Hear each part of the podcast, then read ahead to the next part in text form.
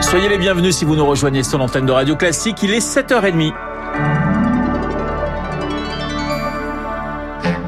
La matinale de Radio Classique avec Renaud Blanc. Et le journal avec Léa Boutin-Rivière. Bonjour Léa. Bonjour Renaud, bonjour à tous. 2 milliards 200 millions d'euros de bénéfices cette année et pourtant à la SNCF tout déraille. Et certaines liaisons sont particulièrement concernées comme celle qui fait la jonction entre Paris et Limoges. 3h20 de trajet au bas mot, des retards de plus en plus fréquents, des rails vétustes, de petites stations supprimées. Bref, 3 millions et demi d'habitants sont laissés à quai. Alors dans les 15 départements concernés, la colère gronde, Lauriane Tout-le-Monde. Les habitués l'appellent la ligne POLT en diminutif de Paris, Orléans, Limoges, Toulouse. 700 km de rails, 15 départements traversés. C'est la colonne vertébrale de la France qui souffre, alerte le député de Haute-Garonne, Christophe Bex. Soit il manque du personnel, soit il manque du matériel. Mais comment on a pu en arriver là? C'est l'abandon des populations. Le mois dernier, un nouveau train est supprimé. C'en est trop pour le patron de la société Legrand. L'entreprise du CAC 40 basée à Limoges menace de quitter la ville. La semaine dernière, une quarantaine de PME et l'université de Limoges rejoignent le mouvement de grogne. Il est inadmissible aujourd'hui qu'une ville comme Limoges qui est presque la capitale de la diagonale du vide, soit de plus en plus esselée, éloignée de Paris. Vincent Léoni, adjoint à la mairie de Limoges. On nous parle de peut-être que dans quelques années, on va avoir Limoges à 2h40 de Paris. Je vous rappelle juste que c'était cette distance-là il y a plus de 30 ans en termes de temps. Et c'est encore pire pour les petites dessertes, surtout à partir de Brive, insiste le vice-président du Lot, Frédéric Gineste. Ce tronçon Brive-Cahors, c'est l'euthanasie de notre département. On est abandonné. Où est l'équité géographique? La situation n'est pas acceptable, reconnaît la SNCF qui promet 11 allers-retours d'ici 2025 contre 9 actuellement. Et les transports en commun sont pourtant essentiels pour réussir la transition écologique de la France. Et justement, le pays n'a plus que deux jours pour respecter ses engagements climatiques. La justice a tranché. L'État est coupable d'avoir dépassé les objectifs d'émission qu'il s'était lui-même fixés de 2015 à 2018. Il fallait donc compenser ses excès d'ici le 31 décembre. Azaïs Perronin, à deux jours de la date butoir, on peut le dire, c'est mission impossible.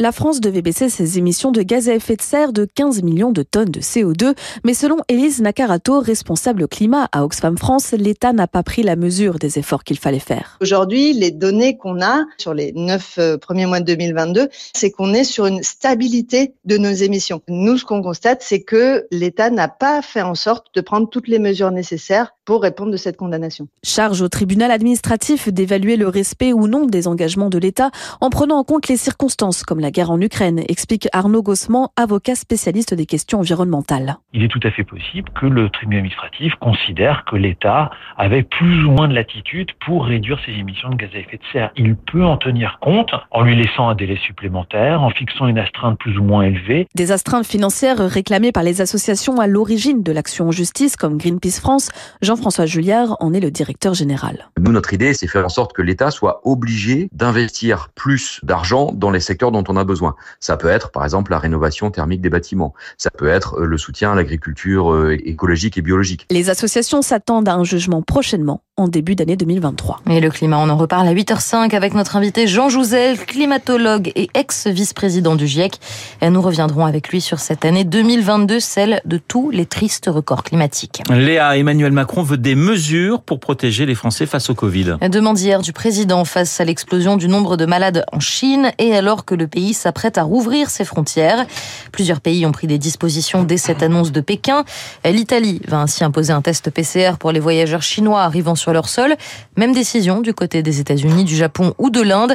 En France, toutes les options sont encore sur la table. Mais alors pourquoi y a-t-il soudainement tant de cas de Covid en Chine? Eh bien deux raisons. D'abord la levée brutale de toutes les restrictions, ou presque, après trois ans d'un zéro Covid extrêmement rigide. Et puis, et puis le manque d'efficacité du vaccin chinois, le Sinovac.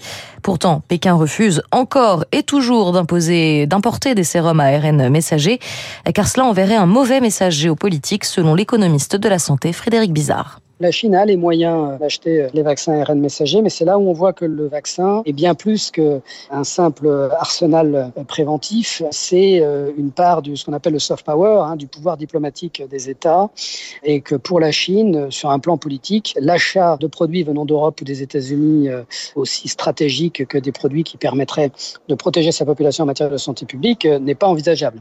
Donc c'est une question de souveraineté, de fierté nationale, et donc probablement comprend que le gouvernement chinois estime que ce serait une forme d'humiliation que d'acheter des vaccins occidentaux. Propos recueillis par Charles Ducrot. Et ce tsunami de malades en Chine pourrait bien aggraver la pénurie de médicaments en France. Ah oui, car plus il y a de malades, plus il faut se soigner. Or, pour les formes légères de Covid, on privilégie le paracétamol, une molécule que la France importe, qui se fait rare en pharmacie. Et cela pourrait donc empirer alors que les officines connaissent déjà des pénuries sur certains médicaments à Bandine Roux. Ce qui inquiète particulièrement les pharmaciens, c'est qu'en temps de crise, les commandes de médicaments ne passent plus par les laboratoires, mais par les grossistes répartiteurs pour que chaque pharmacie soit approvisionnée. Or, avec ce dispositif, ils n'ont pas d'horizon sur les délais de livraison. Philippe Bessé, président de la Fédération des syndicats pharmaceutiques de France. Nous ne pouvons pas répondre aux demandes légitimes des patients, notamment des parents, puisqu'il s'agit de formes infantiles.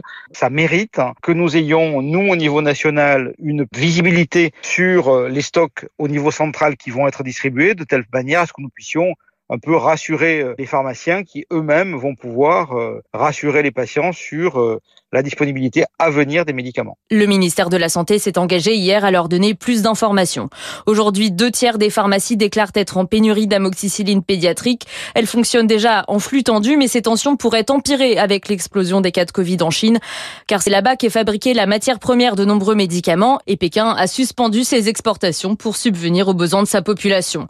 En France, les laboratoires ont certes augmenté la production de médicaments, mais la demande est-elle plus 40% cette année et en augmentation constante depuis le Covid que ça ne suffit pas.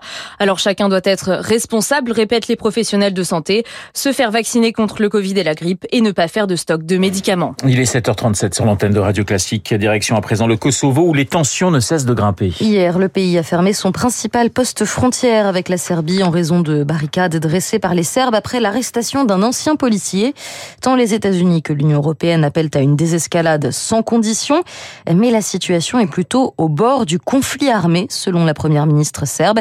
Est-ce vraiment le cas? Eh bien, pour le rédacteur en chef du Courrier des Balkans, Jean-Arnaud de Reims, c'est surtout une stratégie politique de la part de Belgrade. Le nord du Kosovo est une région majoritairement peuplée de Serbes et les moments de tension sont récurrents depuis plus de 20 ans. Donc la crise que l'on connaît aujourd'hui n'est que la énième d'une très très longue série. Je pense que ça s'inscrit dans une stratégie politique très structurée. La Serbie veut profiter d'une série de faux pas pris par le Kosovo pour faire avancer un dossier qui lui tient beaucoup à cœur, celui de la création d'une association des communes serbes du Kosovo. Et Belgrade, en mettant en scène cette crise, espère bien amener obligé plus exactement Pristina à des compromis douloureux sur le sujet. Propos recueillis par Julie Drouin. Allez, on termine avec un peu de culture, Léa, et un grand nom du théâtre qui fait ses adieux. J'ai une nouvelle pour toi. Bonne Je crois. Tant mieux.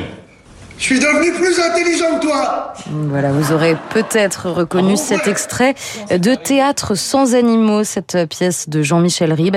Le dramaturge tire sa révérence samedi après 20 ans à la tête du Théâtre du Rond-Point, un lieu devenu symbole d'impertinence, de rire, de bonne humeur. Jean-Michel Ribes, c'est Merci Bernard, c'est Palace et c'est aussi, comme il le dit lui-même, le rire de résistance. Il a confié à Victoire Fort l'héritage qu'il souhaite laisser. On a été une sorte de bateau pirate qui a vogué sur des mers peu usitées, inconnues. Ce dont je serais peut-être le plus fier, c'est trois choses. La première, c'est d'avoir montré aux gens ce qu'ils ne savaient pas encore qu'ils aiment d'avoir été très très très attaqué par tous les extrémistes, je m'honore de ça, et puis euh, d'avoir apporté ce qu'on appelle l'audace joyeuse à travers le rire de résistance. Il y a eu une époque du rond-point, la mienne, on n'est pas obligé de lui ressembler. La seule chose que j'ai demandé qui soit mis dans la constitution définitive du théâtre du rond-point, c'est qu'on ne joue ici que des créateurs vivants. Voilà, et pas d'inquiétude. Hein. Dès le 1er janvier, les reines du théâtre sont repris par Laurence de Magalès et Stéphane Ricordel. Et ben, justement, le théâtre, on en reparlera à 8h40 avec un grand comédien, Maxime, Maxime Daboville, et un jeune auteur, Jean-Céline Borel. Merci Léa, le journal de 7h30 présenté par Léa Boutin-Rivière. Il est 7h40 sur notre antenne. Dans un instant, eh bien, nous allons parler international. Oui, mais en 2023, que va-t-il se passer? Yves Bourdillon est venu avec sa petite boule de cristal. À tout de suite.